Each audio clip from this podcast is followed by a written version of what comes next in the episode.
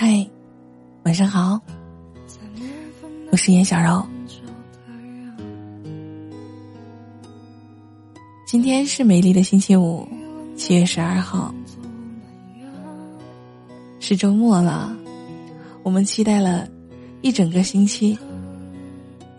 周一的时候就喜欢往后看，周二的时候也想往后看。然后有时候。我跟我母亲聊天的时候，她就会问我，她说：“你们老是听《往后余生》这首歌，往后余生你准备怎么过？”我就告诉我妈妈，我说：“往后余生，我想活得懒一点儿。”昨天晚上，朋友在微信群吐槽说，自己总是忙碌不停，在兼顾家庭和工作的同时。累得筋疲力尽的，原以为自己呢，只要再多付出些，就能够得到亲人的认同，过上想要的生活。可换来的，却是无尽的索取，还有埋怨。很多的朋友去附和他，到了一定的年纪，忙碌劳累确实是成了一种普遍的现象。可事事操心的同时，换来的却是日渐憔悴的自己啊！其实要想过得舒服一点，我们没有必要太过于劳累身心，束缚自己。往后的余生，不如活得懒一点。懒呢，其实并不是所谓的不作为，只是学会有技巧的劳逸结合。我们都曾抱怨过这个快节奏的时代，让自己每天像个陀螺不停的转动，因为生活、煮饭、做家务、照顾孩子，而牺牲了自己全部的时间，却换来了沧桑的容颜以及满身的皮痛。回过头想想，为什么要对自己这么苛刻呀？从来都没有真正好好的休息过。正如一句话说的：“工蜂终日劳碌，飞奔不停，但生命只有短暂的几个月。乌龟呢，生性迟滞，雷打难动，但很多人都期待的是能像乌龟一样长寿。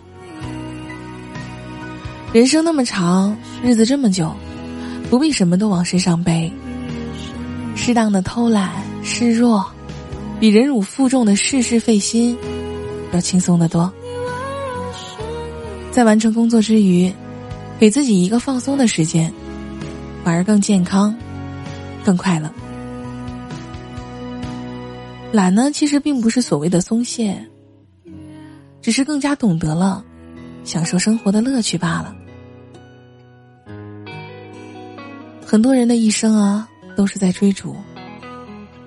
为了自己内心的执念，时刻难为自己；为了各种人情关系，伤透脑筋。人生在世，我们应该过得随心所欲一些。面对无谓的争吵，学会懒得计较；面对不必要的身外之物，学会懒得去争；面对生活的烦心事，学会懒得纠结。只有不去仰望别人的生活，不去复制他人走过的路，忠于自己的内心，自在随意的过好这一生，才不枉在这世界上走上一遭。余生不长，活得懒一点儿，如此呢，心会更宽，活得更自在。在这个喧嚣的时代。平静恬淡的生活，享受慵懒中的惬意，而去幸福的过完这一生。往后余生，风雪是你，平淡是你，清贫是你，荣华是你。不管怎样，请你放松自己，在往后余生里，不留任何的遗憾。